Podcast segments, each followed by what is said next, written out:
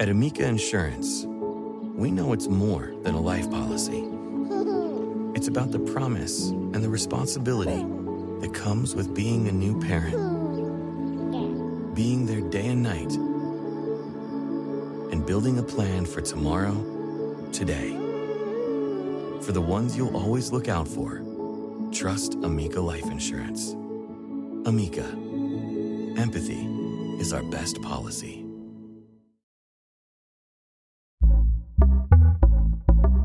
Pitaya. ¿Qué es la longevidad? Y lo más importante, ¿cómo se logra? Mira, son varias las razones que explican la longevidad. ¿Cómo debemos eh, vivir esta última etapa de la vida, Diego? Hola amigos, bienvenidos una vez más a mi podcast Ana Patricia Sin Filtro. Gracias por acompañarme en este episodio que yo sé que va a ser súper interesante, tanto para ustedes como para mí. Y es que el tema de hoy siento yo que poco se habla y es sobre la longevidad. Y saben que me toca sobre todo muchísimo ahorita en el corazón porque sí, llevo una tristeza grande porque hace poco, muy poco, falleció mi abuelo, el último abuelo que me quedaba, mi abuelo eh, materno, y él murió de 98 años. 98 años, imagínense, una bendición. Mi abuelita materna también murió de 92 y es que pensamos en esos números y a veces decimos nosotros, me gustaría llegar a tener esa edad o me gustaría quizá tener menos edad? Bueno, es un tema y una pregunta que siento yo que todos nos hacemos en cierto punto de nuestra vida, sobre todo cuando perdemos a un ser querido. Pero para tener una larga vida, llegar a la longevidad, ¿qué se necesita? Comer bien, hacer ejercicio, ser feliz, tener una buena compañera o compañero.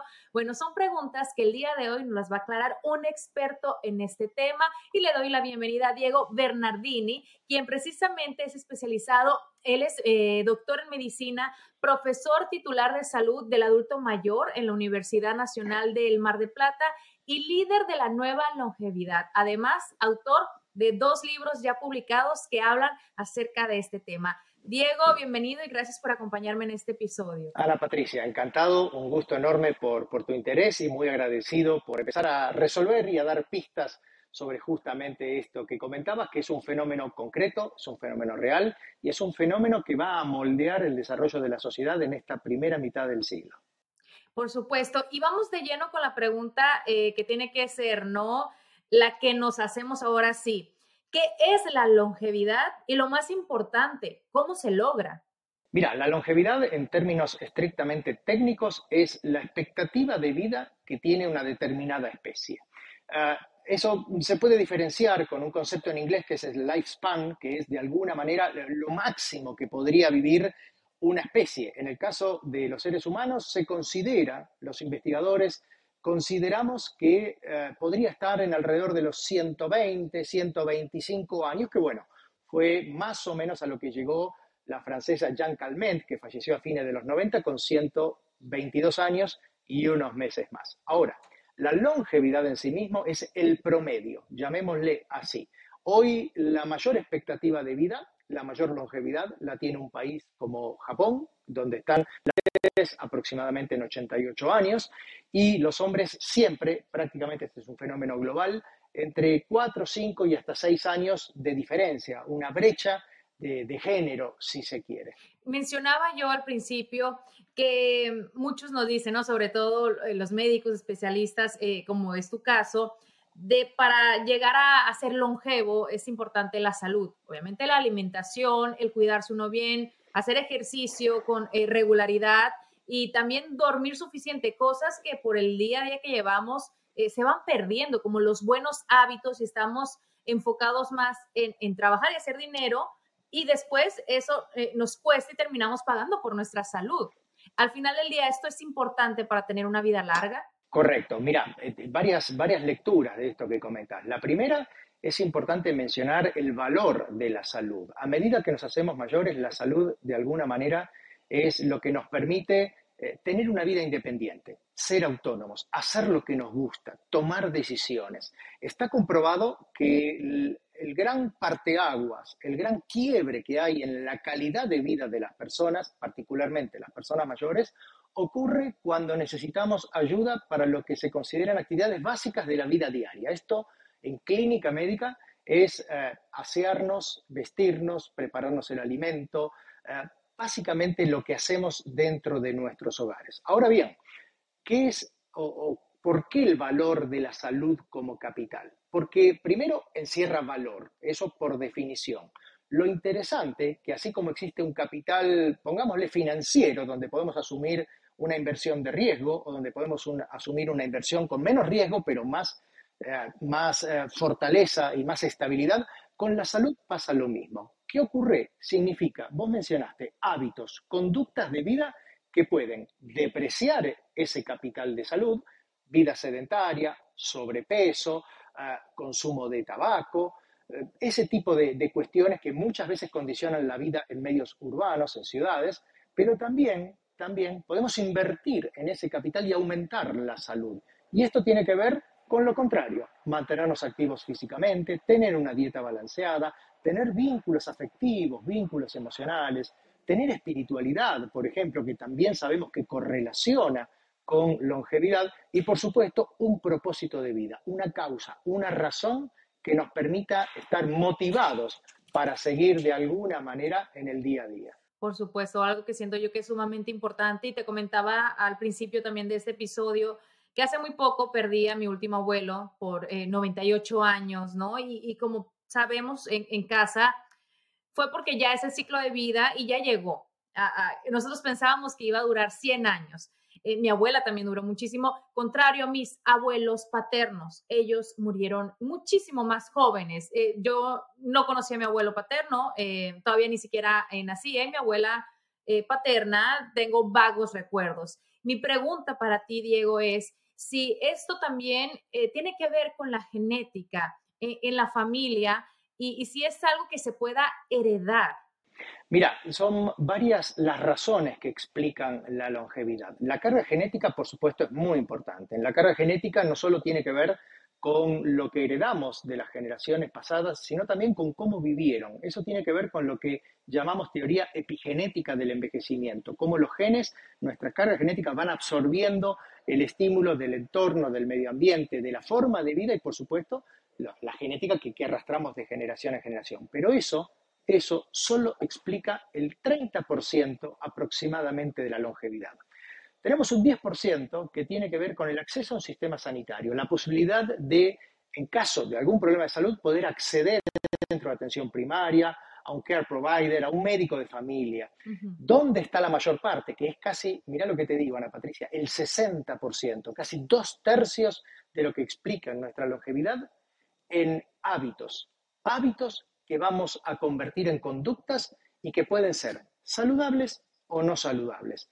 Por eso es muy interesante pensar que sobre esta salud, el capital que mencionábamos antes, podemos invertir y nunca es tarde para hacerlo. Hoy está comprobado por la investigación que una persona que consumió tabaco hasta los 60 años, 65 años, deja de fumar y en dos años disminuye su riesgo de enfermedad cardiovascular. Una persona que tiene sobrepeso y que empieza a hacer actividad física a los 80 años puede cambiar su composición corporal. Este es el mensaje. Nunca es tarde para invertir en salud y lo que de alguna manera define la longevidad, más allá de la carga genética, del acceso al sistema sanitario y un poquito de suerte, son nuestros hábitos de vida. O sea, básicamente depende de esto que se alargue, ¿no? Que se aumente la longevidad, eh, pues de cada uno de nosotros y obviamente también inculcar a nuestros hijos y a quienes nos rodean, pues esos hábitos, o sea, como familiares, eh, hermanos, mamá, papá.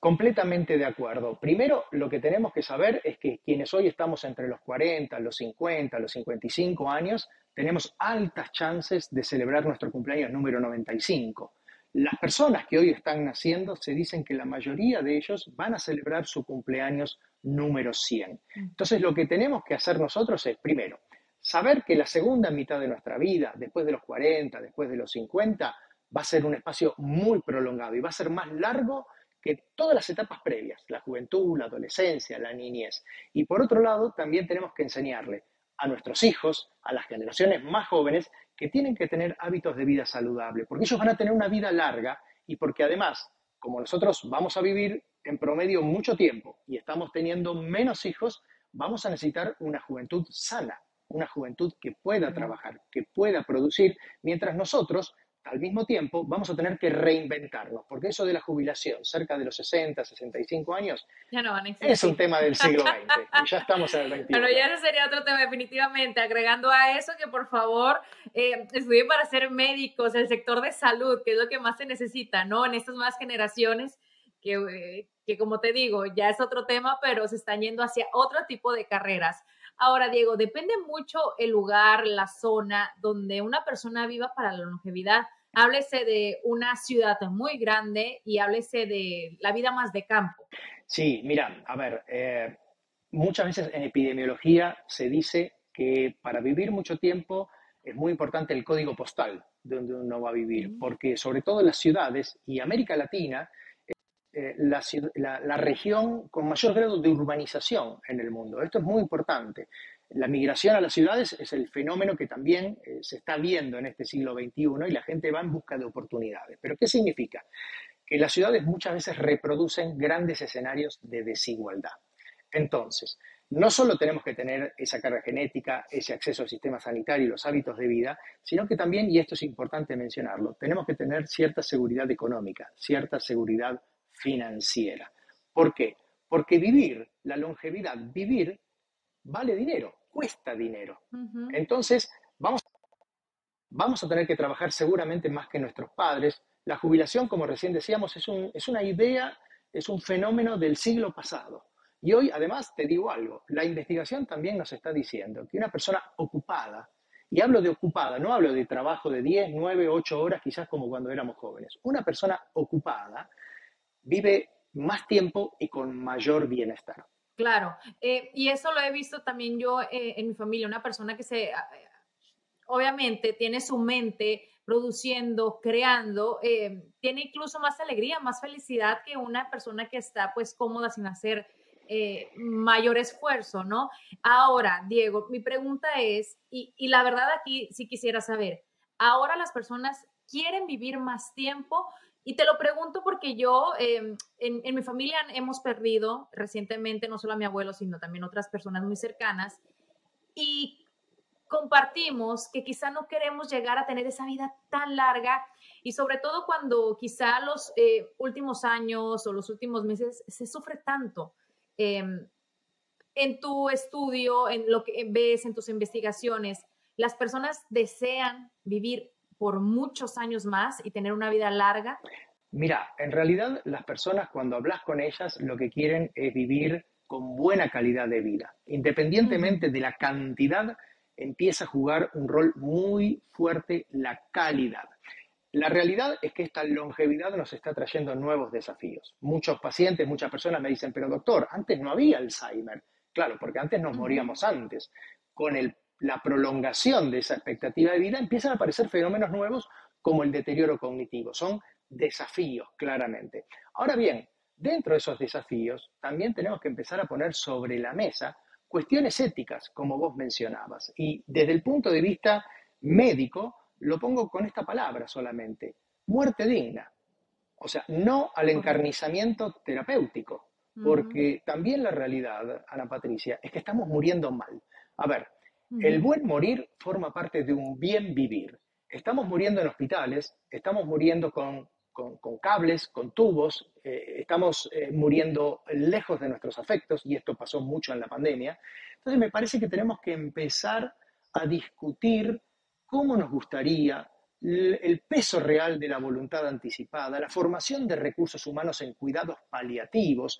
Los cuidados paliativos son de los recursos que tenemos hoy en la medicina. No están llegando como deberían llegar a los pacientes, no se les está ofreciendo y cuando hablas particularmente con personas mayores, no suelen tenerle miedo a la muerte, sino al proceso y a algo que es muy distinto a lo que es el dolor, que es el sufrimiento, que a veces van juntos, pero el sufrimiento es otro tema, es un tema muy personal, muy arraigado en las creencias de uno y donde nosotros, desde el punto de vista de la salud, como médicos, tenemos que dar solución porque además las tenemos. Entonces, fíjate todo el abanico de cuestiones nuevas que acompañan a esta longevidad y que tenemos que empezar a dialogar en la sociedad.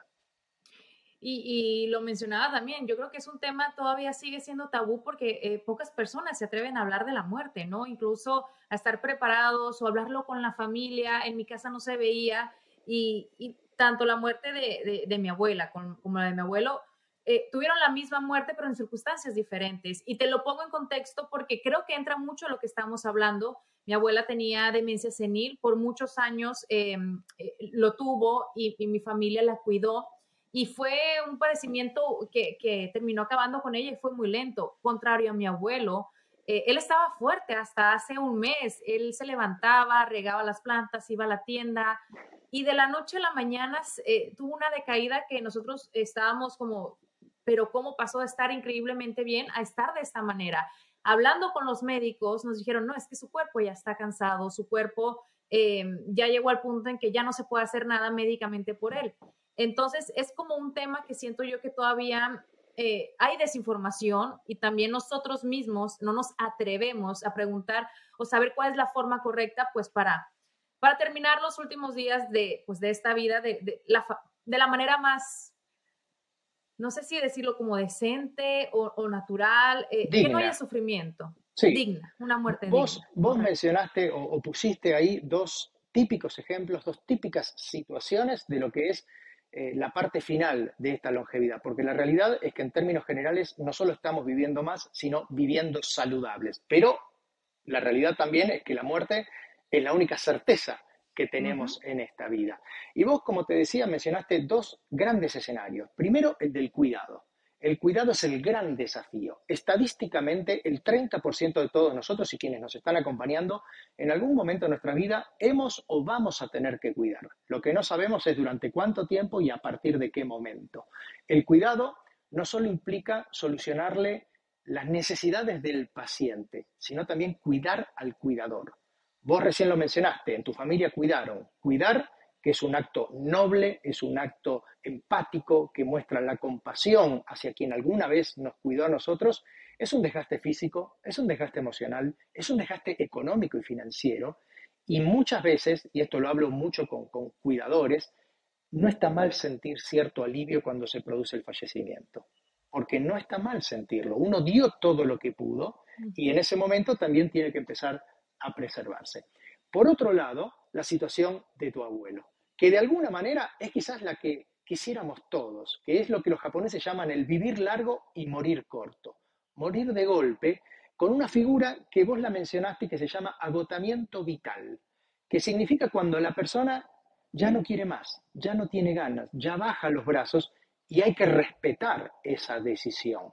Y ahí bien la posibilidad de esos médicos que de alguna manera acompañaron a tu abuelo y dijeron, hasta acá llegamos, él ya no quiere más, porque hay otros colegas o hay otros sistemas o hay otras presiones que llevan a decir, no, vamos a ingresarlo en un hospital, a una unidad de cuidados intensivos, vamos a alimentarlo eh, eh, por, otras vías eh, que tengan que ser parenterales o intravenosas o las que tengan que ser. Y ahí los médicos nos olvidamos que la muerte no es un fracaso, que tenemos que acompañar al paciente, tenemos que contenerlo y tenemos que, como decía, aliviar el sufrimiento por supuesto, es sumamente importante y, como te digo a ti y a todos los que nos escuchan, creo que el estar de acuerdo y, comunicarse y hablarlo entre familia, pues alivia un poco esta pena, porque eh, Diego, eh, sí sabemos que la muerte pues es inevitable para todos en este mundo, pero sí se siente un poco de conciencia, se siente pues que uno al final del día no sabe si está haciendo bien o está haciendo mal, pero es algo inevitable, como lo mencionas. Ahora, en alguna conversación que yo tuve eh, con un especialista, eh, por temas también personales en cuanto a lo que mi mamá estaba viviendo con, pues, con sus padres. Ella me mencionaba que a partir de los 60 años, una persona tiene la necesidad de sanar todos los dolores, traumas que ha vivido a través eh, de toda su vida.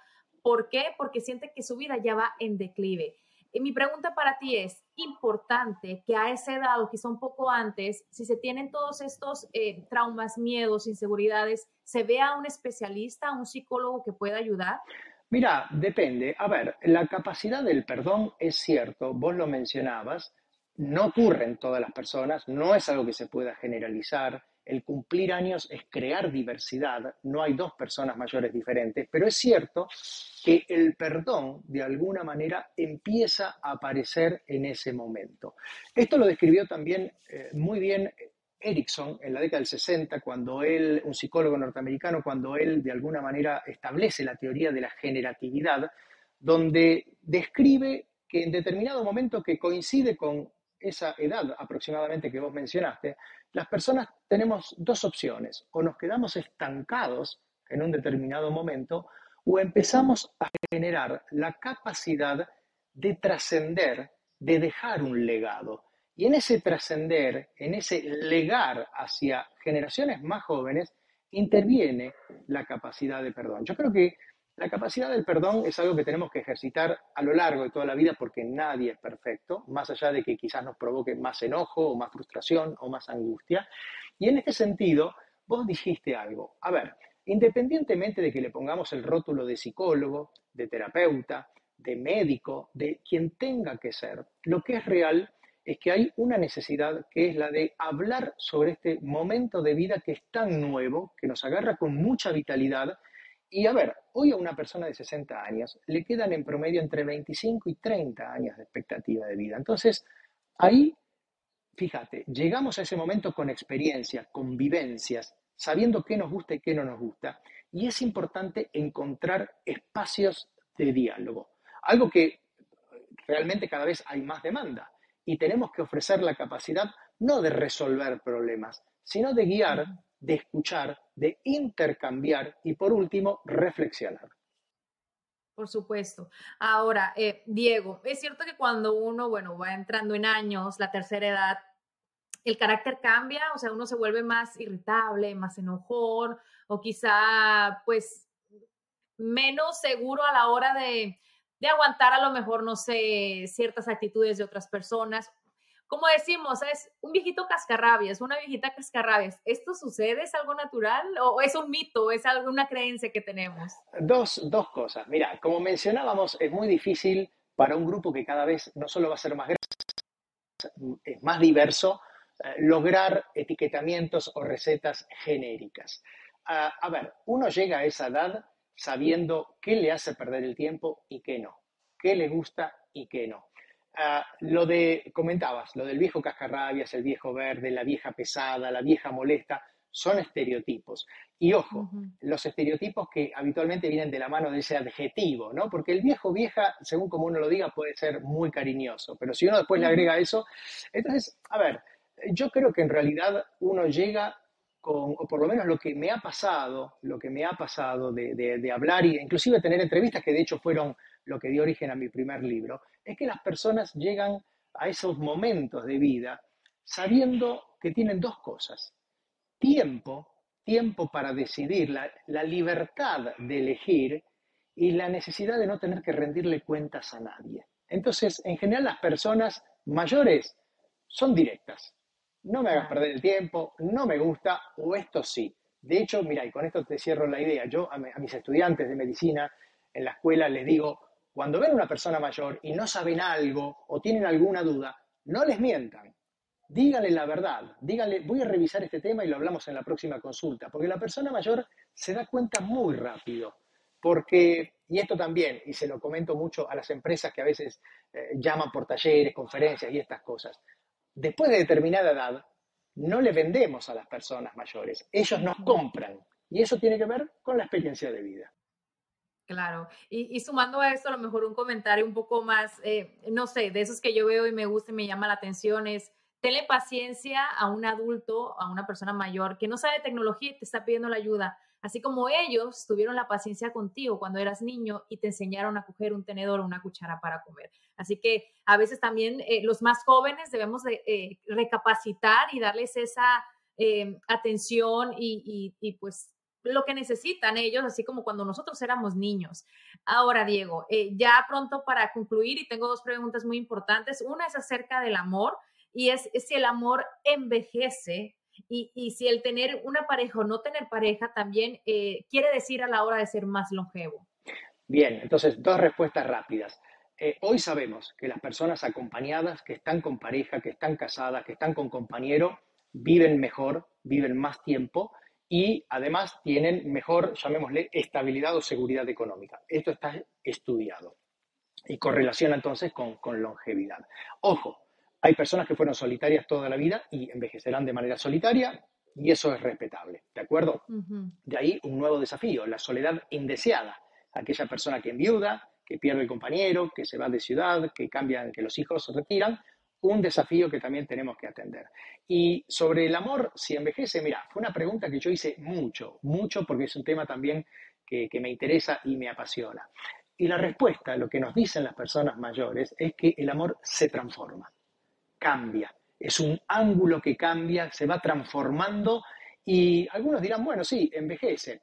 A ver, si vamos a la sexualidad en sí mismo, bueno, probablemente la genitalidad disminuye, pero no desaparece. El deseo, la erótica en sí mismo, no desaparece. Y lo que se agrega son cuestiones vinculadas a la empatía, al acompañamiento, a la escucha y a una pasión que suele ser más sosegada, pero que vuelvo a repetir, no desaparece. Me encanta, me encanta escuchar eh, todo lo que nos mencionas. Y ahora sí, para concluir, si Dios, eh, mi casa siempre decimos, si Dios nos presta vida si nos permite pasar los 50, 60, 70 años, ¿cómo debemos eh, vivir esta última etapa de la vida, Diego? Las personas después de determinada edad, y me incluyo porque yo ya tengo 56 años, después que hemos cumplido esos patrones sociales, ¿no? Estudiar, trabajar, casarte, educar el hijo, la familia, además, lo que queremos realmente es pasarla bien. Y para pasarla bien, ya sabemos también lo que nos gusta. ¿Qué necesitamos que esta sociedad nos brinde? Oportunidades. Oportunidades de hacer lo que nos gusta. Pero detrás de todo eso hay un propósito. Y el propósito sale de uno mismo, de la reflexión, del pensamiento y de haber experimentado. Así que, como suelo decir yo, la segunda mitad no solo va a ser la etapa más larga que nos toque vivir probablemente a todos, sino que está en nosotros en que la hagamos o hagamos que sea la más interesante. Y plena. Me encanta, Diego. Muchísimas gracias por haberme acompañado en este episodio. Siento que es, sumamente interesante y es que, bueno, todos queremos, sobre todo si tenemos familia con la cual compartir, hijos que amamos, eh, padres, hermanos, eh, es importante llegar a ser longevos y tener una, una calidad de vida que sea, pues ahora sí que lo que todos deseamos. Eh, pueden encontrar a Diego en sus redes sociales. Eh, te invito a que las compartas y también que nos des información eh, sobre tu más reciente libro que sobre todo habla de, este tema. Cómo no. Mi, mi, último libro es este que está aquí. La segunda mitad se acaba de publicar en México en papel y está accesible en todas las plataformas electrónicas y audiolibro. Mis redes sociales, el Instagram es Dr. Diego Bernardini, lo mismo que mi página de Facebook. Y después, bueno, tenemos grupos, diplomados y membresías que pueden encontrar en mi página de internet, que es www.diegobernardini.com. La segunda mitad, todos vamos hacia esa segunda mitad. Diego, nuevamente muchísimas gracias y por supuesto vamos a compartir esta información en cualquier plataforma donde estén escuchando este episodio y por supuesto también en las redes sociales de Pitaya FM y de Ana Patricia TV. Gracias, Diego. Te deseo toda la mejor y larga vida. Un abrazo muy fuerte, Ana Patricia, y hasta pronto. Gracias. Hasta la próxima. Chao.